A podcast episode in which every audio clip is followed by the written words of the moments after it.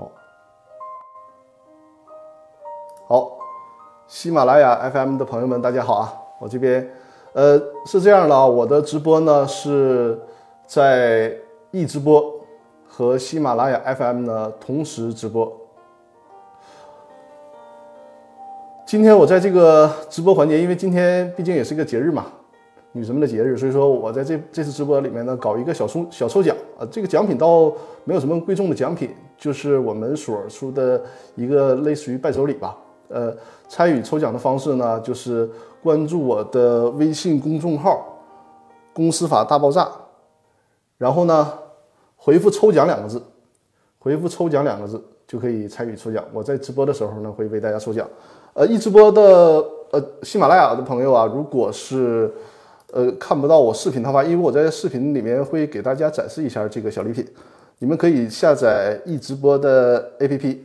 这个是我现在打出来，就是我易直播那个 ID 号，然后找到我，可以通过视频的方式看一下我们这个小礼品。哈哈哈，我现场是，我现在看是反的，什么反的？呃，已经有人在后台回复“抽奖”两个字了，是吧？啊，没事反的也没关系，反正是是抽奖嘛，反的也没关系。我哎，我打开一下啊，这个因为这个呃抽奖，我头一次研究这个小程序。张律师貌似长胖了，你这个眼眼力不得不承认太好了。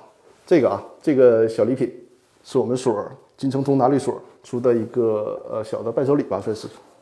它呢里面有一个记事本儿，呃，有一支签字笔，还有一个 U 盘。大家看一下这个记事本，一会儿打开一下，因为我打开的这个不是要送给大家的，这个是我要自己留着的。我送给大家的是那个没有开封的。打开一下啊，看看怎么打开。我这笨手笨脚的，还不好弄。哎呀呵，这打了这么半天，打开了。嗯，反的，反的没关系。呃，一会儿会让大家看那个我们课件的时候，那个时候就不会是反的。这是一个小记事本，很漂亮，红色和黑色的搭配，我非常喜欢，低调奢华。这个记事本，我们喜马拉雅的听众也一样可以抽奖啊，只要是关注我的微信公众号，呃，公司法大爆炸，然后在里面直接留言“抽奖”两个字就可以了。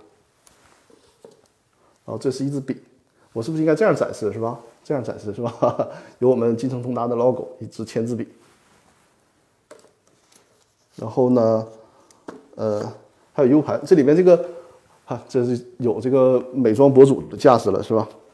这个 U 盘是我特别喜欢的，因为这这个 U 盘容量其实不算太大，是十六个 G，但是它这个呃整体的设计感我挺喜欢，而且是金属的，非常重，呃，然后用起来感觉不错。这个一会儿抽给大家，我看已经有很多朋友在后台留言了。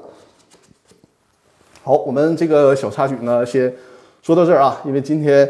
鉴于今天的节日嘛，我是特意在直播之前，呃，理了一下发，呃，看上去能够，呃，周五大哥呀，不是在这里面回复抽奖啊，是在我的微信公众号里面，我的公司法大爆炸微信号里面，哦，这这个这里面说你的直播内容因为竞品导流被警告一次，哦，看来这个呃喜马拉雅里面是不能过多的提其他平台的哈，好的好的。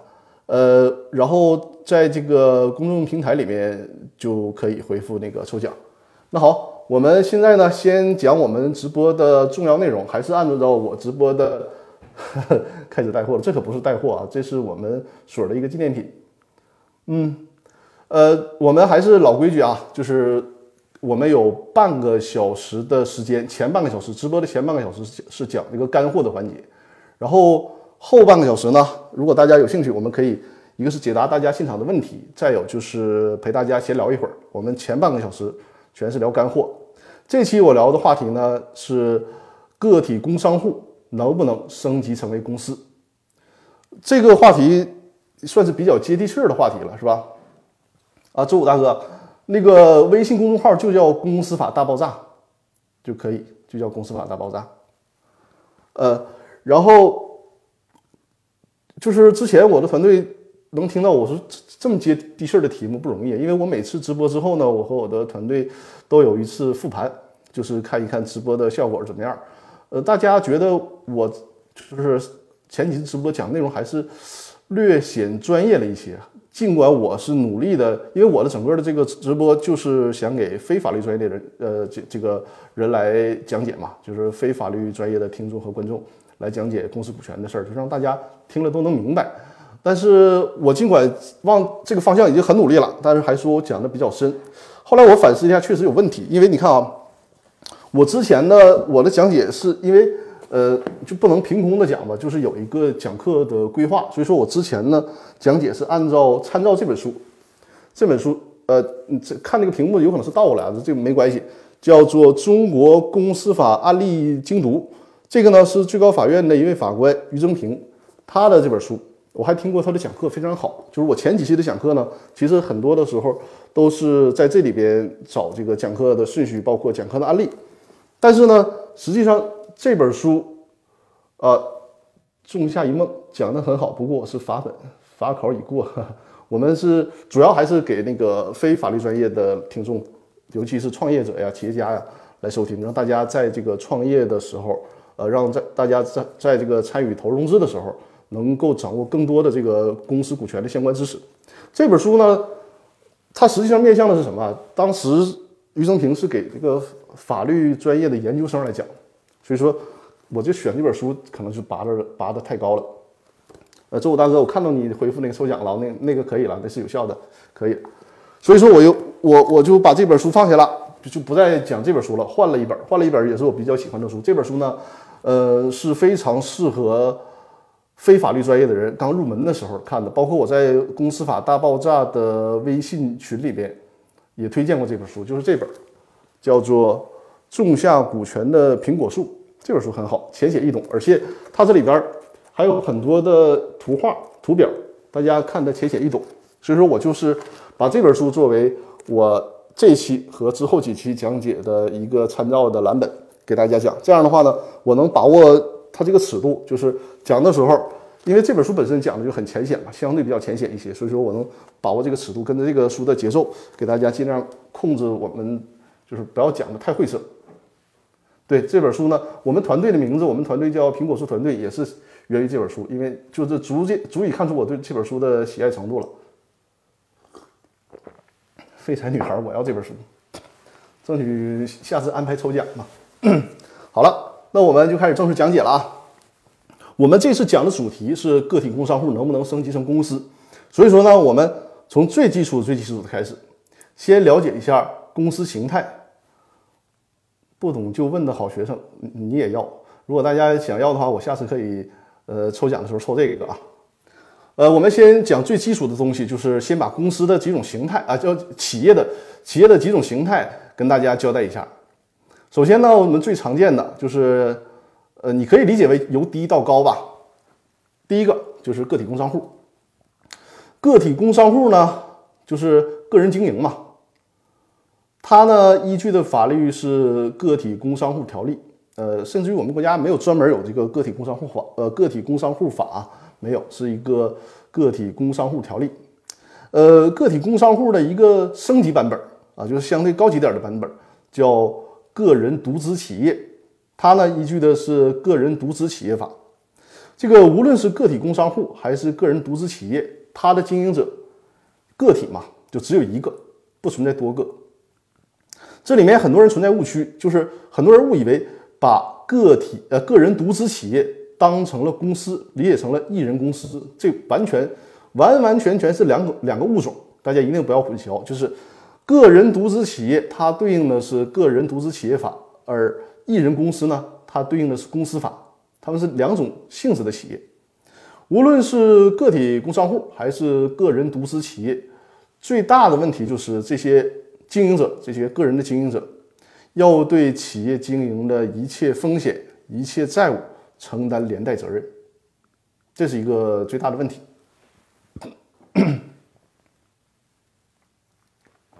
其实很多的，包括工作室啊，包括呃，在演艺圈之前，范冰冰呃出的那个问题，他也是采取的呃个人独资企业的方式。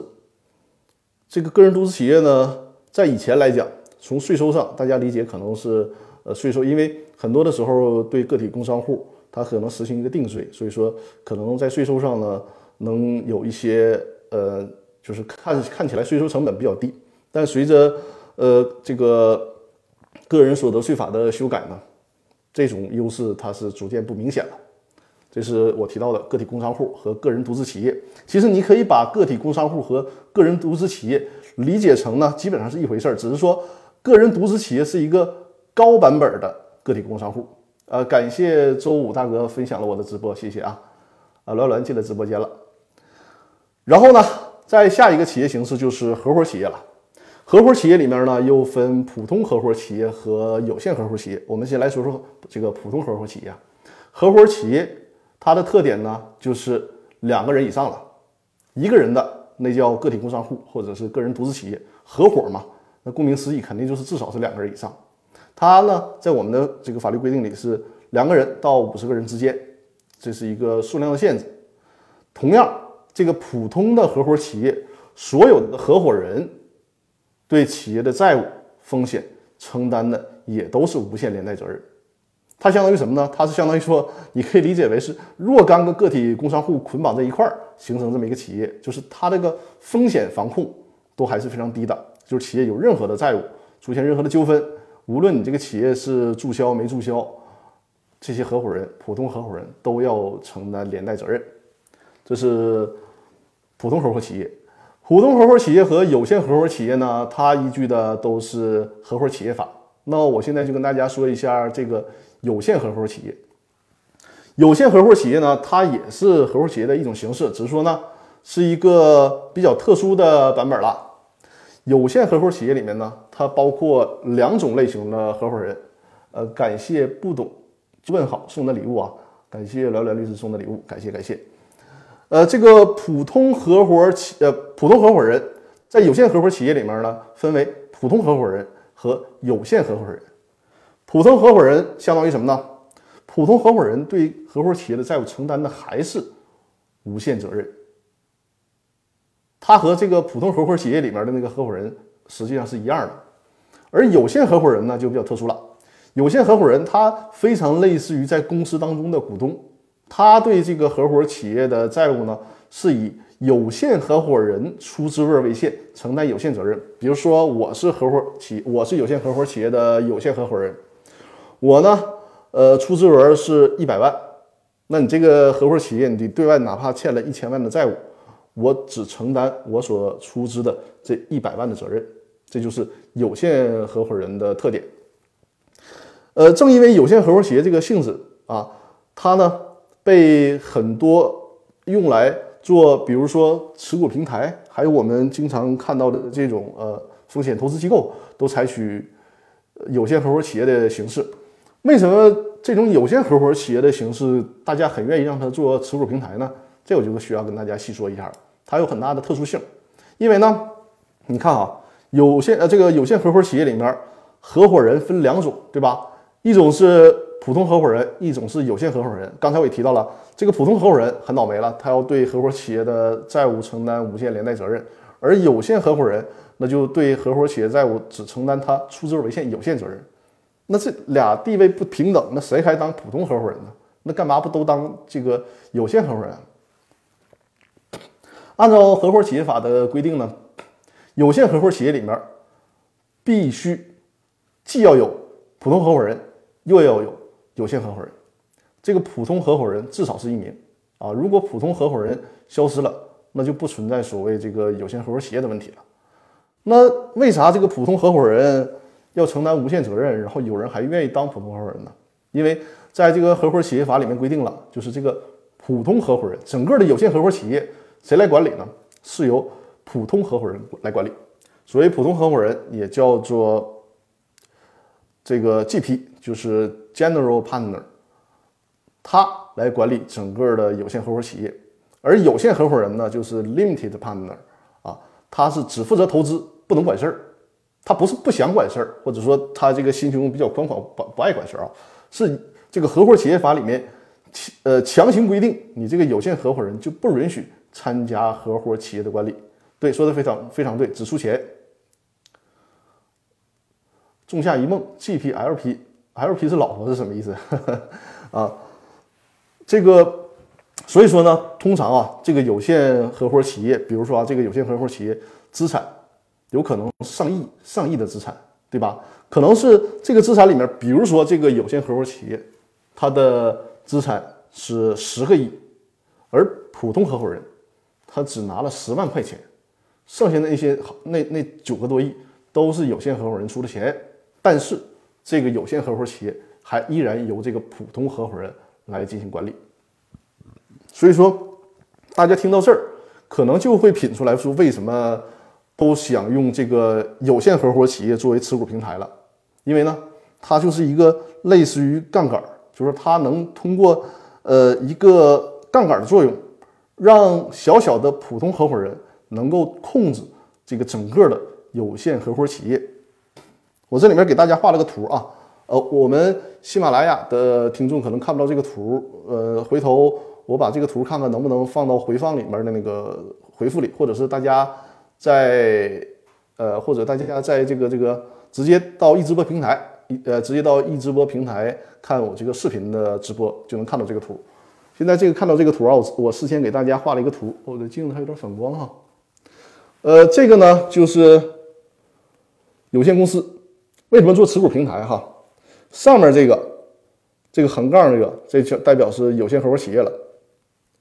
呃，就是横杠是这个部分啊，这个部分有限合伙企业。假设说啊，呃。隔壁老王，他呢持有有限公司百分之四十的股权。那显然呢，这个是隔壁老王啊，这是隔壁老王。隔壁老王他持有有限公司百分之四十的股权。按理说，这个百分之四十的股权你是起不到控股作用的，对吧？你在这个公司里边没有话语，没有话语权。然后呢，因为这个有限公司两个股东嘛，一个股东是这个作为自然人的隔壁老王，另一个呢就是这个有限合伙企业。有限合伙企业呢，它持有这个公司百分之六十的股权。那大家有一点这个股权基础知识的人就会会知道了，你这个公司谁说了算呢？肯定你这个只有两个股东嘛，那就是百分之六十的这个股东说了算。所以说理论上呢，就是这个呃有限合伙企业，它因为持股百分之六十，所以说呢，它能够控制他们所投的这个有限公司。但是隔壁老王，他除了在有限公司里面这百分之四十股权以外，他只要能够担任这个有限合伙企业的普通合伙人，哪怕他在这个普通合伙人里面出资份额只占百分之一，剩下这些有限合伙人，人家出资份额占百分之九十九。实际上，因为刚才我讲过了嘛，普通合伙人他是负责管理有限合伙企业的，所以说这个有限合伙企业想对外干嘛，怎么投资啊，怎么这个进行在这个有限公司里面进行决策呀？谁说了算呢？只要是隔壁老王，他作为有限合伙企业的普通合伙人，这百分之六十的表决权实际上还是隔壁老王控制。那这百分之四十加百分之六十，相当于隔壁老王一个人，实际上就百分之百的控制着有限公司。而这些有限合伙人从表决权上来讲，只是个摆设了。所以说呢，就把很多的投资者，如果你不想让这些投资者，参与公司的决策管理，这个公司你虽然你没多少钱，但你还想自己说了算。哎，你弄这么一个持股平台，然后以小博大，起到这么一个杠杆的作用，你就能实际控制这个公司了。这是这么一个意思。所以说，有限合伙企业呢，很多时候就被用来做，比如说股权激励的持股平台，呃，这种相对比较间接的一种股权激励，可以用有限合伙企业的方式，既做出了激励。啊，不影响所有这些被激励人的分红，同时呢，还不影响我们控股股东对公司的控制，是一个两全其美的办办法。包括很多的风投公司也是采取有限合伙企业这种形式，这就是为什么是大家喜欢用有限合伙企业作为持股平台和这种风投的呃企业形式了。在下面呢，就是公司了，就是刚才我提到的。公司呢，它是用的是公司法。公司里面呢分两大类企业形式，一种呢是有限责任公司，一种是股份有限公司。我们看到的那些呃上市公司，那肯定都就都是股份有限公司了。有限责任公司里面呢，包括普通的有限公司，普通的有限公司，因为有限公司它的这个股东人数也是有限制的啊，是五十人，五十人以内。整个有限责任公司允许的股东人数就是一到五十人。什么是普通有限公司呢？就是两个以上的股东，两个人以上，五十人以下，这就是一个普通的有限公司。那怎么叫不普通啊？那就是说有两种特殊类型啊，在有限责任公司里面，一种我刚才也提到过，叫一人有限公司，就是这个公司只有一个股东，叫一人有限公司。一人有限公司，大家觉得可能会很爽啊，我这公司自己就一个人，对吧？而且公司法还说了，所有的股东以出资额为限，对呃公司的债务，呃对这个公司呢承担有限责任。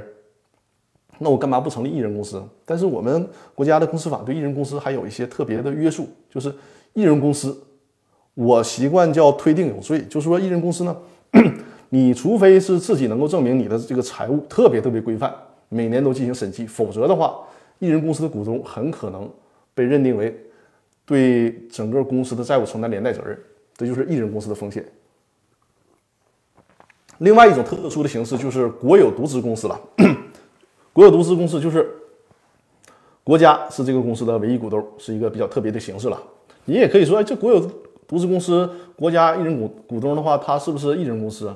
它也不能叫一人公司，因为它就是一个特殊形式，有别于一人公司。然后股份公司里面呢，还分上市的股份公司和没有上市的股份公司，这就是呢公司的几种类型啊。这是基础知识当中的基础了。我们了解公司股权问题。这些是必须掌握的东西啊。另外呢，就是开始进入今天我们要讲的话题了，就是说个体工商户。因为刚才我们提到了这个个体工商户啊，感谢罗来送礼物啊，感谢感谢。个体工商户和有限公司它是两个物种，就好比说一个是猫，一个是狗，对吧？个体工商户能不能升级成公司？就是说直接由猫变成狗，这是不可能的。所以说。你要是从法律意义上说，呃，个体工商户，你比如说你形成个什么决议啊，你到这工商局你就说我要变成公司啊，这是不可能的，不现实的。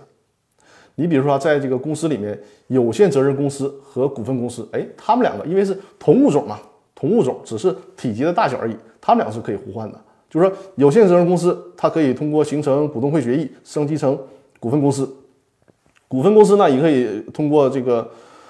股东大会啊决议降级成有限责任公司，这是可以的。但是呢，一呃这个个体工商户没有办法直接升级成有限公司，不同物种。那大家可能会问了，那那就凉系了，对吧？这这也变不了，因为是他这样，现实当中很多的经营者呢，他最开始就是弄的个体工商户，但是随着经营的需要。这个个体工商户的形式已经不能满足经营需要了，有很多，包括我最近呃接待的当事人就存在这种情况，就因为你看我刚才为什么花那么多时间给大家讲那些基础知识啊？就是这些基础知识，如果是讲给我们，因为为什么我说我这个节目是面向非法律专业的人？这这个东西你面向但凡学过法律的人，他就觉得你这个是不是太浅显了？但是我告诉大家啊，现实当中我们的老百姓大多数人分不清这些东西。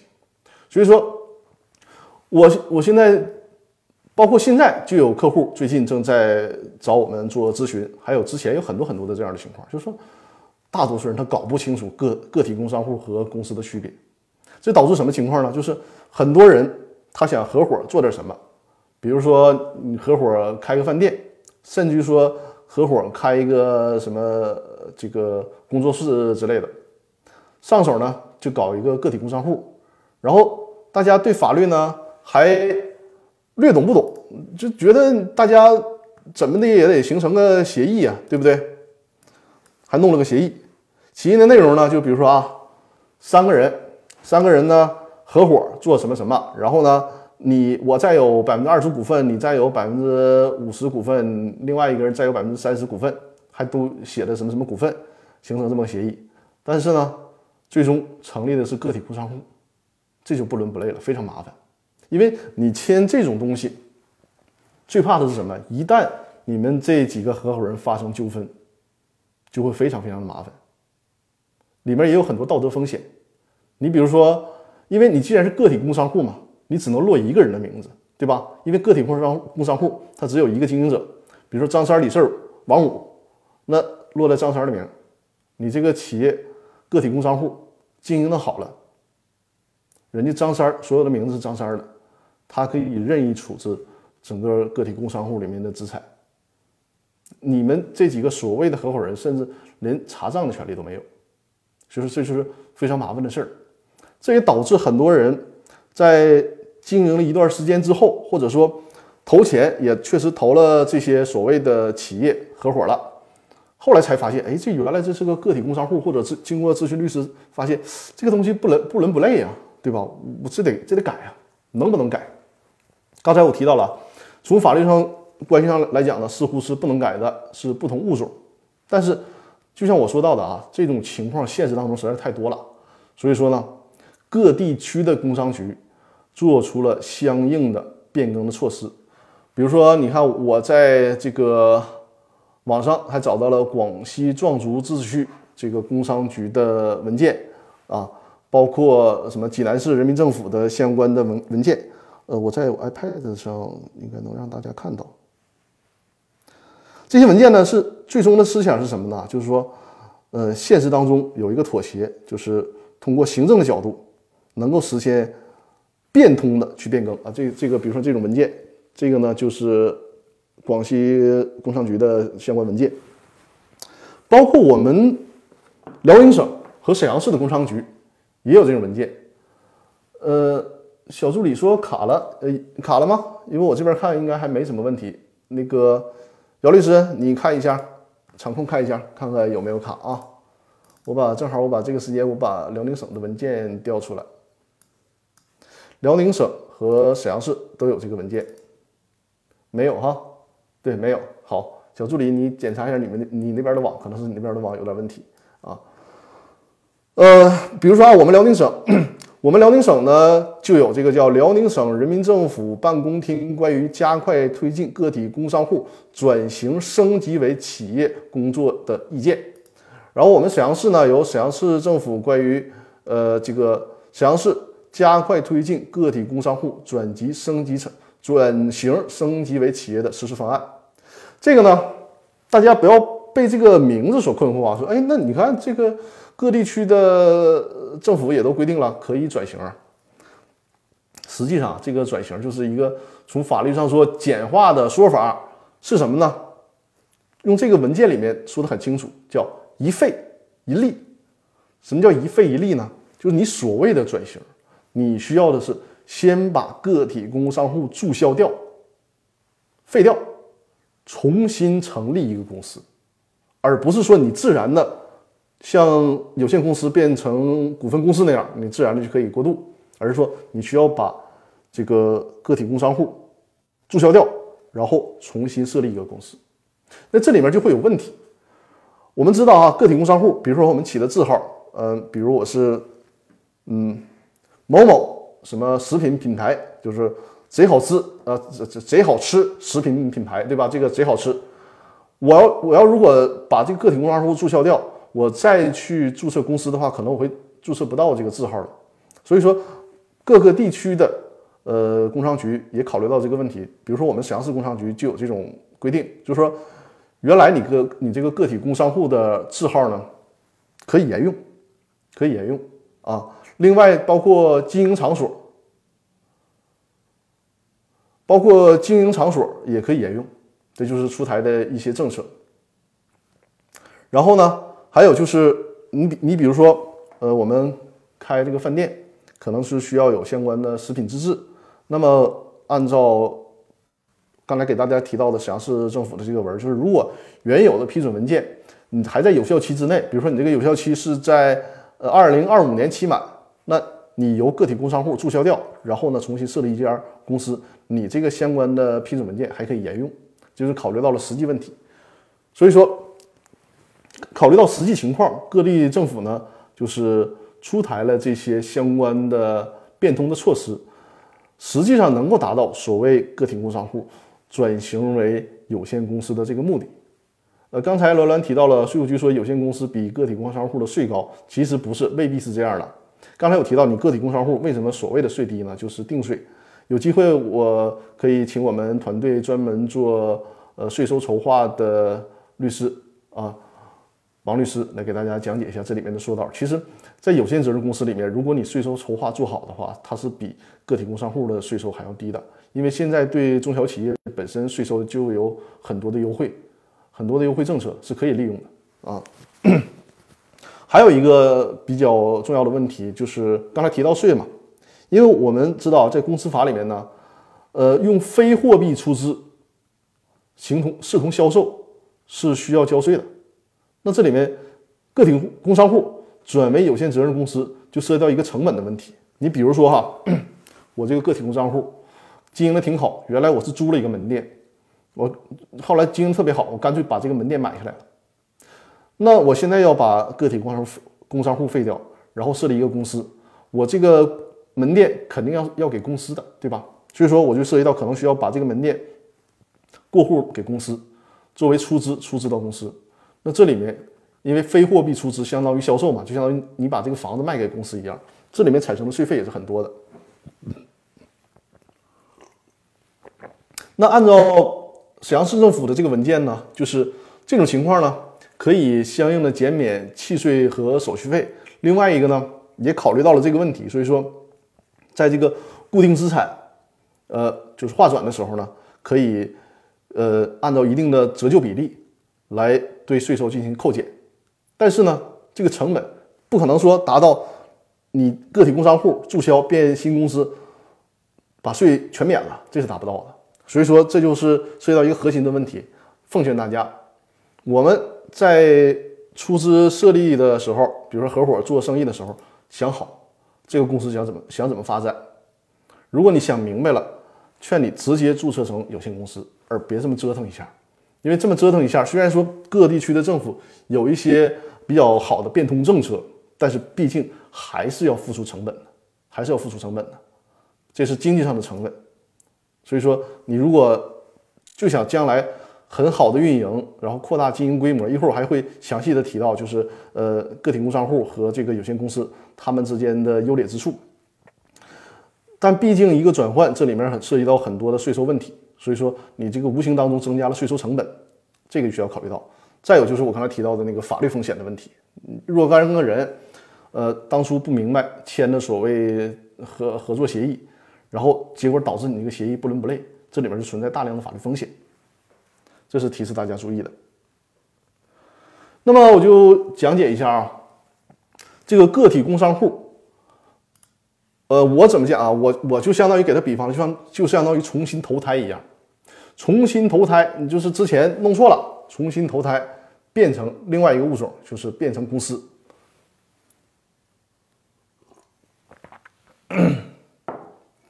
那么个体工商户他变成公司好处是什么呢？因为原来当初大家呃设立个个体工商户，其实理由一般通常只有一个，就认为税收成本低。但你要细算一下这个账，找懂税务的律师专门给你算一下这个账，你会发现未必，你这个税收成本未必像你想象那样，就是个体工商户就有绝对的优势。但相反呢，个体工商户有一些绝对的劣势，就是刚才我提到的，你这个。抗风险能力，有任何的问题，你经营者都要承担连带责任。你比如说现在面对疫情，可能有些餐饮企业，他欠了很多员工的工资。我们先不从道德评判啊，我们只是从法律规定来讲。你比如说你欠了几百万员工工资，如果你个体工商户，你要永远背负这个债务。如果是有限公司，你是可以申请破产的。那你当初就以出资额为限，承担你当初的出资责任就可以了。这就是一个风险的问题。另外一个问题就是法律的问题，就是一旦几个人弄一个所谓个体工商户，然后产生纠纷，说不清楚、说不明白，这是很糟糕的。另外一个，你就从呃法律的，因为我们一旦面临纠纷，解决的途径就是去法院诉讼解决，对吧？但很现实啊，哪个法律完备，我们什么问题才能够解决的更清楚啊？罗兰说。我我朋友一个饭店最近就要倒闭，对呀，那就看他是个体工商户还是有限公司了。你看啊，个体工商户刚才我提到了，它所对应的法律法规只是一个条例，而个人独资企业和合伙企业法，它只是这两部法律，而且内容还相对比较短。而对公司，我们国家是有非常完备的，就现在相对来讲非常完备的法律体系的，有公司法。然后呢，围绕着公司法，现在有五部的司司法解释。所以说，你一旦产生问题、产生纠纷，你是有一个行为规范的，你是能得到解决的。而反推你这种个体工商户，你产生纠纷，你可能到法院，法官未必能帮得了你。这就是一个最大的问题。另外呢，我们个体工商户为什么推荐大家成立公司呢？如果你这个个呃个体工商户实际上不是个体，刚才我也提到，你是想多个人一起来经营，对吧？你只能是要不然是合伙，要不然合伙企业，要不然有限公司。合伙企业它承担的也是无限责任了，所以说我们重点考虑有限公司。如果你成立有限公司的话，你这几个合伙人权利义务关系会。约定的非常清楚明确的，比如说你可以呃制定股东协议，制定公司章程，所有的权利义务都可以非常约定的非常明确，而且有充分的法律保障，不存在任何的道德风险和法律风险。刚才我提到了，如果是个体工商户啊，存在两种道德风险，一种是这个个体工商户经营的好了，那么实际在工商登记那个呃负责人他有可能不认这个账，就不认你们当初其他的所谓合伙人进行的这个投资这个账。啊，顶多人说，比如说张三儿呃李四投了五十万，呃王五投了六十万，那人家经营者说了，你这个投资没有依据啊，对不对？因为我是我是个体工商户，你就是对我的借款，我顶多还你个本金再加利息就完了。实际上人家个体工商户那这几年都是好几十倍、好几百倍的往上涨，那相当于其他所谓的合伙人你就亏大了，这是一个最大的问题。另外一个反方向的道德风险就是你这个个体工商户。亏了一塌糊涂，亏得一塌糊涂。这时候，人家其他合伙人不讲究，说：“你看，我们虽然当初签了这个合伙协议，但你这这与法律不符啊，因为你登记的是个体工商户嘛。所以说，有什么事儿，你这个经营者你自己兜着，跟我们所谓的合伙人没关系。我们对你就是借款，你赔了多少钱我不管，但是呢，我当初给你拿了五十万，那是我借你的钱，你就得还我。所以说，这两头都面临着很严重的法律风险。”呃，小助理说，那是不是意味着如果能选择，还是不要合伙？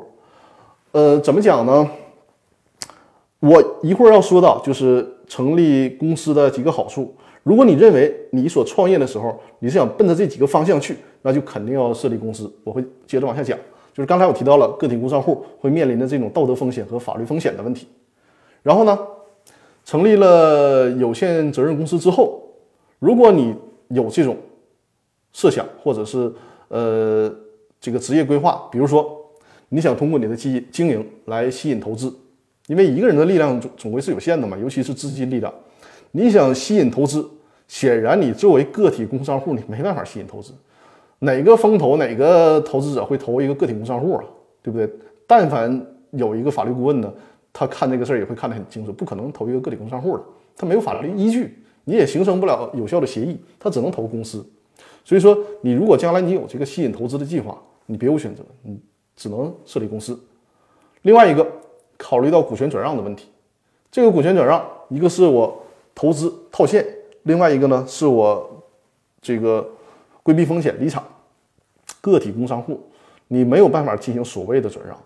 你所谓的转让，就是说你把这个个体工商户注销，然后这个门店放在这儿，由别人来继续经营，人家又起另外一个个体工商户的执照。这就是所谓的转让，所以说你不可能实现一个有效的退出机制或者套现机制。而有限公司，你比如说你是有限公司，你持股百分之九十九，你这个企业你干好了，经营的非常好，你卖百分之十的股权，你可能当初这百分之九十九对应的是九十九万的注册资本，你企业经营的很好，然后再加上你还会讲点故事，对吧？你卖百分之十的股权，你可能就能卖出去九百万，甚至于说几千万，这都有可能。所以说你要有这种。股权转让或者套现的目的，也是成立公司。另外呢，就是很重要的一点，做股权激励。如果你有做股权激励的打算，肯定是要成立公司的。那那个持股平台，我说了是有限合伙企业，那个是先我们先不去讨论，那个就讨论越来越复杂。呃，王雷律师。张律师，今年人代会是否修改公司法？这个我不清楚，但是我听刘俊海教授他在那个里面，呃提到是应该是有这个计划，应该是有计划，但我们先不去管它，我们是看到，因为我们的公司法其实还有许多很多很多地方需要完备的地方啊，这个我们就先不去讨论，呃，我们敬请期待吧，看看这个能不能有今年有新的公司法出台，我们还是先讨论我们这个话题，就是说，如果你有做股权激励的打算，百分之百你是要成立公司的，尤其是要成立有限公司的，你个体工商户或者独独资企业。法律规定就是你老哥一个，你根本没法做股权激励。被激励的人你也不是傻子，你不能签一纸协议，然后实际因为你要是做股权激励，最好的效果是让人家看到在工商登记部门已经办理了变更登记，人家是实实在在的在工商登记上能体现出的股东，而个体工商户和独资企业是做不到这一点的。所以说你有这个股权激励的打算，那么也是设立公司。呃，还有呢就是。个体工商户里面，所谓这个合伙人呢，刚才我提到了啊，就是两面风险。另外就是，如果在有限制呃有限公司里面，你正儿八经的做合伙人、做股东，你是有很多固有的权利的。比如说分红权，我作为有限公司的股东，我每年公司盈利了，如果决议分红，我能得到分红。如果他不分红，或者说他总喊我是亏损了如何如何的，最起码。你还有个知情权，你还去，你还可以去查公司的账，作为股东，这是一个天然的权利。但是呢，你在个体工商户里面，如果你不是那个唯一的实际经营者，你们拿着一纸协议，所谓的协议，你要查人家账，法律不会支持的。而作为公司的股东，这个是完全没有问题的啊。所以说，刚才沿着我们小助理的那个提问，就是如果你在创业的时候。有这样的规划，而且我也建议大家在创业的时候心里有这个这个规划，不要是只道听途说的说我可能会省税，省不省税不是说听某人呃某些人说几句话说哎那个个体工商户省税或者是这个有限公司税收高不是这样的，需要算账，你需要根据你的实际情况去算这个账，看看能不能做出有这个税收筹划的空间，甚至于你算完账之后，你可能会明白，反而你的这个有限公司的选择。比你那个个体工商户还省税，所以说这个不要下武断的下判断。另外一个就是，如果你有刚才我提到的那几个发展规划，你就不要考虑省不省税的问题了，你只能去选择有限公司。有人说卡，他这样我发现了，一直播呢是如果你刚进直播间可能会卡，不是我这边网络的问题，可有可能是软件的问题。啊，那。哦，我这个说的嗓子又冒烟了，半个小时的时间，呃，四十分钟，四十分钟的时间了。我呢，在整个的讲解是有这个大纲的啊，有这个大纲的，我是形成了一个思维导图。呃，作为福利呢，我在直播之后会把这个思维导图，我这个文字版的大纲文件发到公司法大爆炸的微信群里面，供这个群会员分享。这是我们。公司法大爆炸微信群会员的福利。呃，我干货环节啊，四十分钟了，干货环节基本上是讲完了。因为呃，我在制制作就是这次直播之前写我的大纲的时候呢，后面其实还有很多内容。这个内容呢，应该是留在下次直播我们讲。因为下次直播呢，我会今天那个我要强调的话题已经讲完了，下次直播我会跟大家介绍，就是公司当中有哪些主要的主要的角色。公司的架构是什么样的？给大家做一个详细的讲解，甚至于说在下次直播当中还会提到，就是企业经营者会涉及到哪些刑事犯罪的罪名。因为在下次直播我讲解公司的整个呃管理层架构的时候，会提到法定代表人。这个法定代表人有些就没有资格担担任法定代表人，这里面就涉及到有一个刑事犯罪这个问题。通过这个对刑事犯罪的整理啊，我会发现。哎呀，干点买卖是真不容易啊！这这个坑是非常多的。我们下期再给大家讲。今天干货部分呢，我们就讲到这儿。然后现在我是解答问题。喜马拉雅，喜马拉雅有听众提问了。呃，张律师你好，我想请问，小企业与律所律师签订法律顾问有哪些条款需要特别注意？能不能加上因为律师审核合同失误造成公司损失的索赔？需要考察这个律师哪些素质？谢谢。呃，这个你可以有这样的约定，因为这个律师嘛，他作为法律服务行业是可以有这样约定的。但是我建议你还是选择律师的时候本身就要慎重。呃，有哪些考察的范围？首先你要考察这个所，就是这个所的规模怎么样，声誉怎么样。另外还要考察律师，因为最终给你服务的是律师嘛，一定找一个你值得信赖的律师才可以。因为你就是说的坦率的讲吧，你去跟律师打官司，这也是非常累的一个事儿，对吧？呃，而且呢，所有的行业不单单是律师行业，所有的行业都是有职业操守，就是说素呃职业的技能非常强的，活儿非常好的。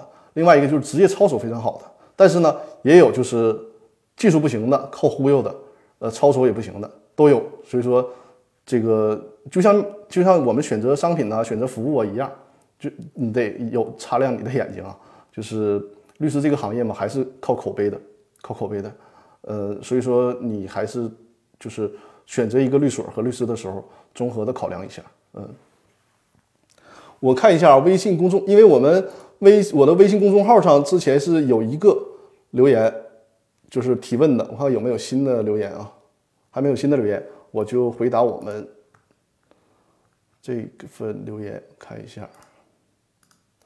因为我在直播预告里跟大家预告过哈，就我每次的直播都是这样，大家掌握这个规律性。事先在我的微信公众号里面有问题留言，因为直播平台嘛，它输入文字很有限，可能一次只能输入几十个文字，尤其你问法律问题很复杂的法律问题，呃，输入几十个字可能说不明白，所以说我都推荐大家就是在这个。在我直播之前有什么问题，在我的微信公众号里留言，或者是呢，你现在有什么问题？比如说你要在直播平台，你觉得 写不下太麻烦，你可以关注我的微信公众平台。呃，喜马拉雅的听众呢，就是在微中微信公众号里面搜索“公司法大爆炸”就可以。然后我们一直播的听众就是截屏啊，扫我这个二维码就可以关注到我的微信公众平台，截屏，然后一会儿扫描我这个二维码，关注我微信公众平台，你就是直接在那里面提问。我就会在直播里面解答。呃，我上呃这几天呢提问蓝蓝，我不知道你在没在线啊？你在线的话告诉我一声。呃，蓝呢，他在我的微信公众平平台里面留言，他有提的是这样的问题：说上市公司退市后，对外担保决议的股东是以工商机关登记为准，然后（括号）工商是原股东。且工商不变更公司性质，也不变更股东，因为没有股权转让协议。括号完了，还是股权托管中心中心出具的股东为准。我我给大家，他这个意思我明白了，可能大家没太听啊。蓝你在是吧？我想你这个问题可能想问的意思就是，因为我在上期的直播当中提到了，就是你接受公司担保的时候需要审查很多的内容，否则的话，很可能这个公司给你出的担保，回头他说担保无效。你这个损失可就大了，对吧？你说这个上市公司退市以后，如果你接到这样的公司的担保，那你看他的股东会决议的时候可能会出现问题，就是因为确实是这样。大家注意啊，就是，呃，这是法律的规定，在工商登记上呢，有限责任公司它可以体现出所有的股东，包括股东的变更都可以体现，这是有限公司。但对股份公司很特殊，股份公司呢，在工商登记它只登记这个发起人，之后的股份变化。呃，在工商登记上是不反映的。那如果是上市公司还有好办，或者是那种在呃是股交所挂牌的公司还好办，你通过这个股交所能够查到啊。但是有很多情况，它既不是上市公司，可能也没在股交所挂牌，你就掌握不准它这个股东到底是到底是谁。所以说，面对这种情况，你遇到这样的公司，他给你提供担保，你怎么审核？你可能是要问的这个问题。我告诉你啊，首先呢，就是股份公司股东这个特殊性，确实是。你可能没法准确的核实他的身份，呃，感谢罗兰的礼物啊，感谢感谢。你可能没法准确的核实他的身份，但是你面对这个问题你不用怕，因为呢，他是这个所谓退市的股份公司，你主要看他那个股权在哪登记。如果刚刚才我提到了他在股交所之类的登记，你也你也能提到，呃，你也能查到。但是呢，我们不用太纠结于这个事儿，我们就看。我们能不能把这个事儿审查的有理有据？首先，你审查的时候呢，因为股份公司嘛，它和有限公司不一样啊。股份公司是你在这个，稍等一下啊，小新律师，我在一直播，在一直播啊，我给你回复一下。正在直播。你这个有限公司是决议，他以这个全体股东的表决权算，而股份公司啊很特殊，他以出席股东会的表决权来算。所以说理论上呢，如果是股份公司，比如说出席股东会的股东他只持有公司百分之十的股份，但是呢他自己就他一个人来了，他自己表决也能通过。所以说我们看出席股东会，那既然这样的话，你就看他那个股东会决议就行了。股东大会的决议上面有哪些股东出席了？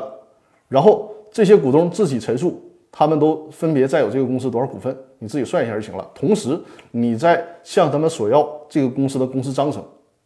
有了这两个，你一算这些出席的股东，他所代表出席股东表决权，比如说超过半数通过了，为你提供担保，而且呢，比如说为自己的股东提提供担保，该回避的股东也回避了，没问题了。你接受这种担保，最终起了纠纷。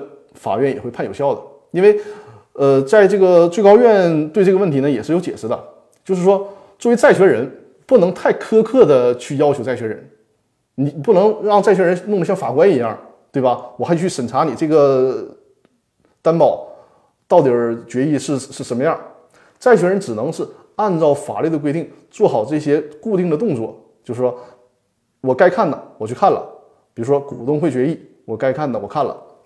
公司章程我该看的也看了，而且通通过我看表面上是没有问题的，这就可以了，叫刑事审查，这就可以了。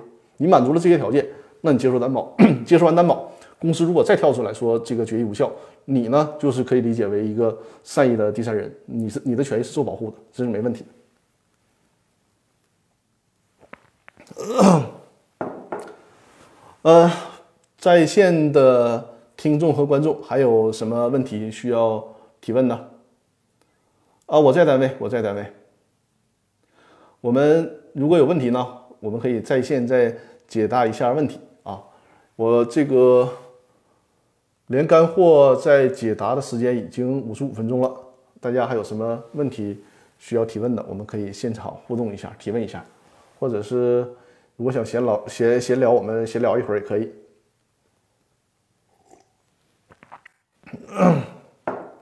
呃，周五大哥是一直在看我的直播是吧？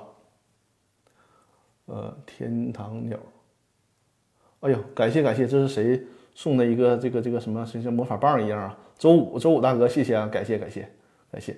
我今天的直播人数现在是二百五十多人啊，还不错。我我的目标是冲过三百人啊，好大的礼物，是啊，非常非常感谢啊。哎姚律师，你嫉妒了是吧？呃，我再把我的背景音乐放一下，然后大家想一想还有什么问题，我们可以现场互动一下啊。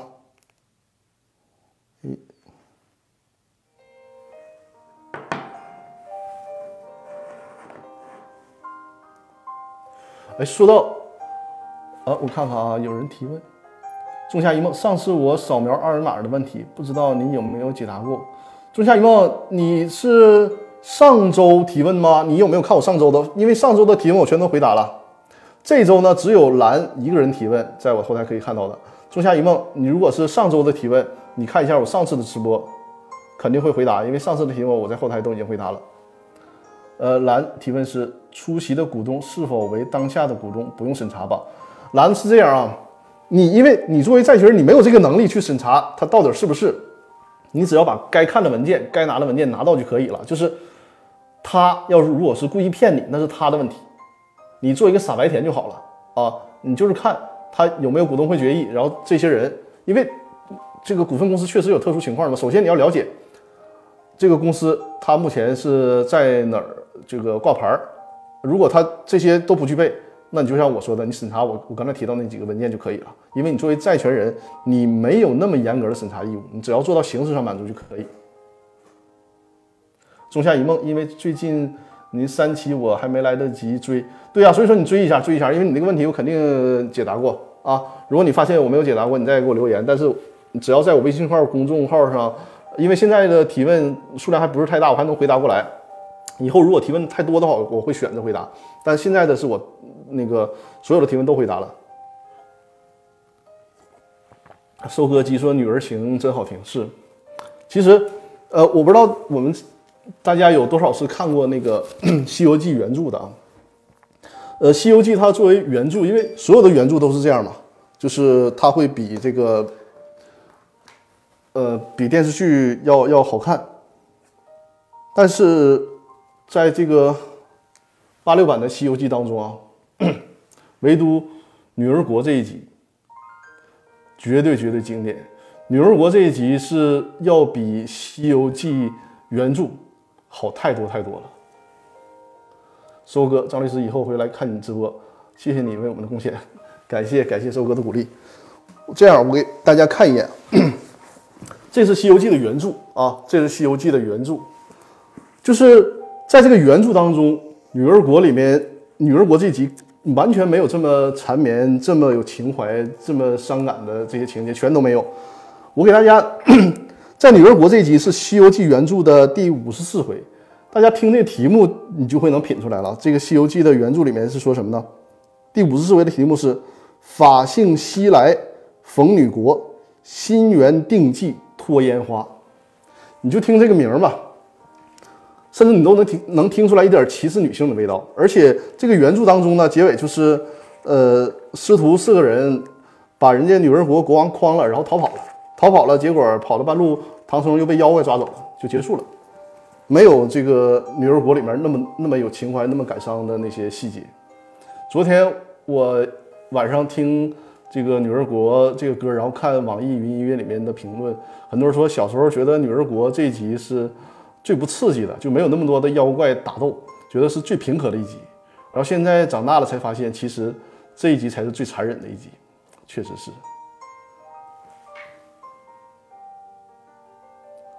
呃，原著根本没当回事儿。啊，领取。其实小时候看《西游记》，哎，对啊，我们这里边很多，包括我们最近我们团队来的这些助理，全都是九零后。好像你们是不是有没有完整的看过那个八六版的《西游记》？八六版的《西游记》里边的所有的歌曲，所有的歌曲都是经典，太棒！呃，露露看过两部，看了好多次，嗯，确实是。废柴女孩，这是我的助理，居然没看过啊！回家补习八六版《西游记》啊，这是我给你布置的作业啊，居然没看过，哼！我。前年前年去新疆的时候，去新疆，而且就是在火焰山，就在火焰山的时候，我在车里面就放整套那个八六版《西游记》的音乐啊，太感觉太好了，感觉太好了。哎呦呵，这是谁送的大新呢？这是，感谢感谢啊！一抹阳光，感谢啊！这送的是大火箭哈。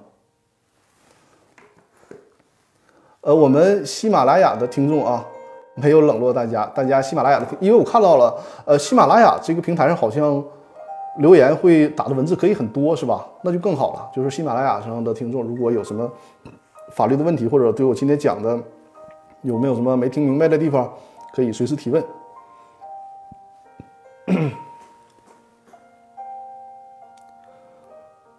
呃，伦伦还好有喜马拉雅。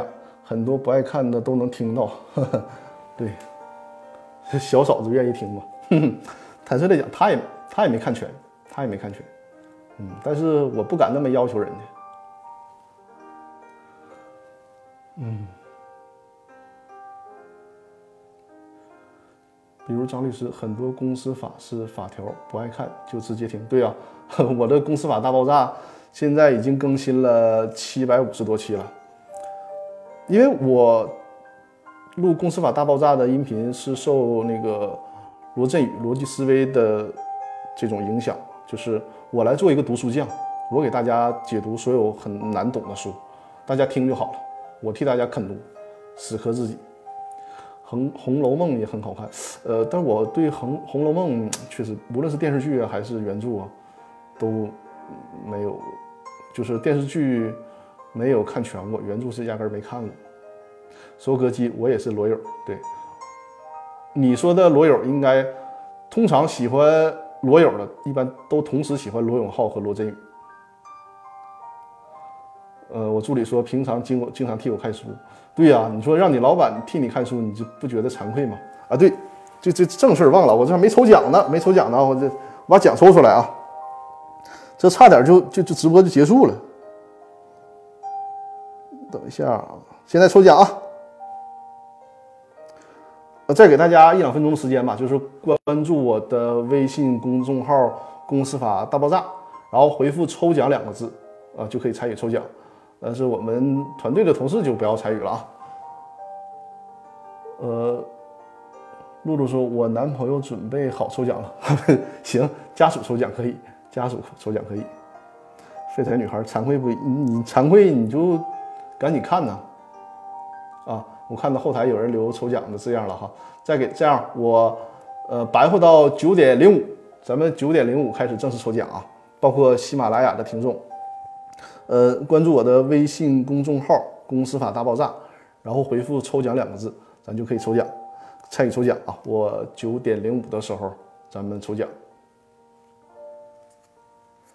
其实，其实还有一首这个《西游记》里的歌，就是师徒扫塔的那个。但我媳妇说的，这这歌在这播就有点像那个佛堂里的歌，但是其实这首歌真特别特别好听。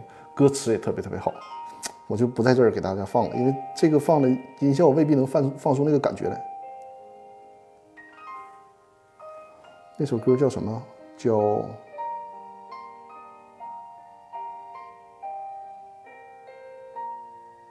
嗯，还找不到那首歌了。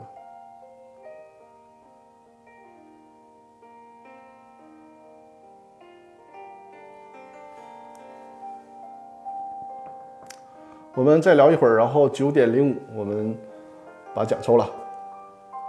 姚律师，玉兔精那集的歌叫什么？也好啊，嗨，你有眼力啊，叫《天竺少女》。要不然我放一段，一抹阳光没在群里面怎么办？单独发红包，你不用在我的群里面也可以，就是关注那个公司法大爆炸的微信号，回复抽奖两个字就可以抽奖啊！一抹阳光，关注微信号就可以了。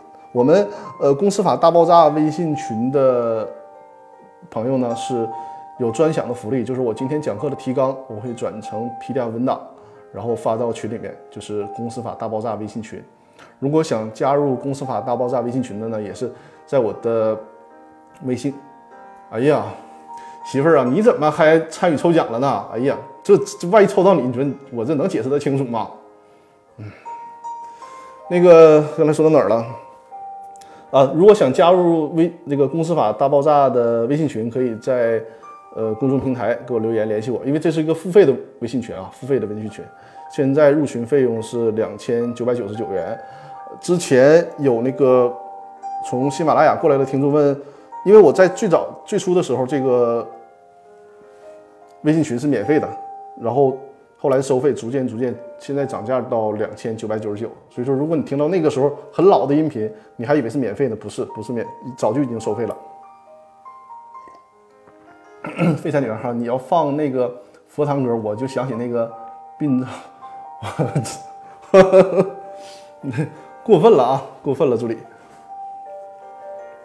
嗯，要不然我放一下那个天竺少女，欢快一下。元哥，我发现你脸，你瘦脸特效了。我坦率的讲，我不是说我们厚颜无耻，我要开特效，就是一直播默认它都得开特效，没有关掉特效的功能，我也没有办法，知道吧？我也没有办法，直接给粉丝一个加群福利呗。这个这个群我们就是一个固定的，这个是不行的。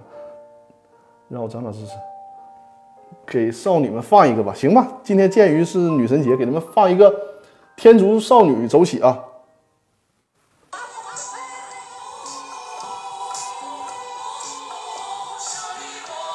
都都都想这样了是吧？那个什么，我看看啊！哇，谁送的礼物啊？感谢感谢！一抹阳光啊，你关注微信公众平台就可以了，关注微信公众平台回复抽奖就可以了。关注公司法大爆炸的微信公众平台，或者是呃扫描这个二维码，扫描二二维码，然后进微信公众平台，回复“抽奖”两个字，回复“抽奖”两个字，是吧？这曲儿还行啊。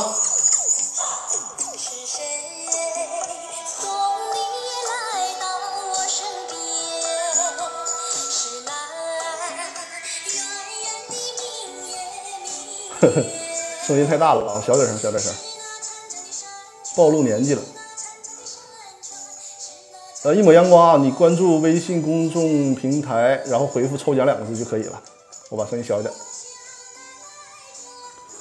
还还有一分钟，咱就抽奖啊，咱就抽奖。是谁在敲打我窗？呵呵。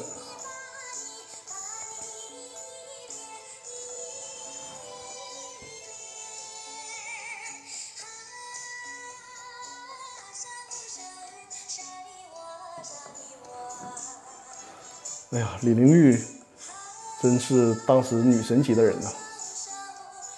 好，到了啊！感谢收割机用又送出礼物，非常非常感谢。好了，那我们就开始抽奖了啊！抽奖，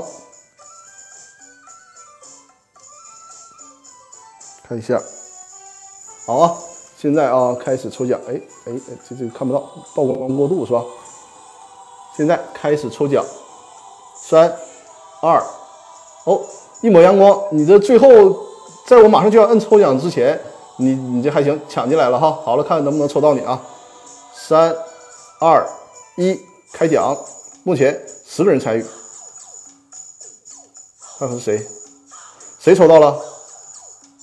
谁抽到了？谁抽到了？告诉我一声啊！我我我这儿，收割机，哎呀，收割机你抽到了啊！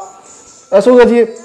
你在我的，如果你有微信的话，你就在我微信里面留你的那个收件地址，或者在我的微信的公众号里面留你的收件地址啊。收割机，感谢你今天送这么多礼物啊，这幸运也也也也不错。这是我们所的这个伴手礼，把你的通信地址留给我。恭喜啊，恭喜恭喜！很漂亮的伴手礼，我很很喜欢这种呃黑红风格的。高端大气上档次，我自己也留了一套。如果因为我其实我手里还有啊，我手里还有，因为我在总所呃买了几套。如果大家喜欢的话，我们可以再安排再抽一次啊，就是下次或者大下次直播的时候，这个奖品非常好。收割机，回头你把你的通信地址你留到我的呃微信里，或者是留到我的那个微信公众号里都可以。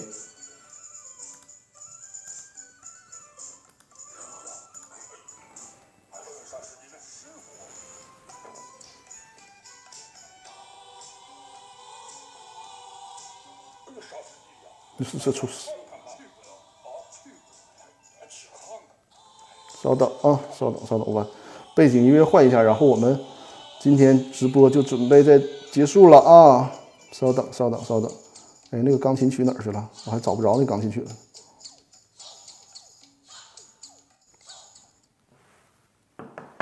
好了，我们我们呃感谢，哎呀，刚三八三九送的礼物，谢谢谢谢，非常感谢，非常感谢啊！呃，这样吧，我们直播就结束了。然后今天是女神节嘛，对吧？最后呢，呃，我读一段《浮士德》，浮士德最后有一段话送给各位女性朋友啊，我非常喜欢的一本书，叫“一切无常事项，无非是个比方，人生欠缺遗憾，在此。”得到补偿，无可名状境界在此已成现实。跟随永恒女性，我等向上向上。祝大家，祝各位女神女神节快乐！那我们这期的直播呢，就到这里了。以后每周日晚上的八点，在易直播平台和喜马拉雅 FM 的平台，我们准时进行直播。感谢感谢感谢今天各位的捧捧场啊，非常非常感谢，非常给力！今天收到了这么多的礼物，大家女神节快乐！好了，这个我也得早点回家，下班陪我们家女神去了啊！今天就到这里了。感谢周五大哥，感谢感谢感谢，谢谢大家，我们下周再见，谢谢，拜拜，晚安晚安，拜拜拜拜，再见再见。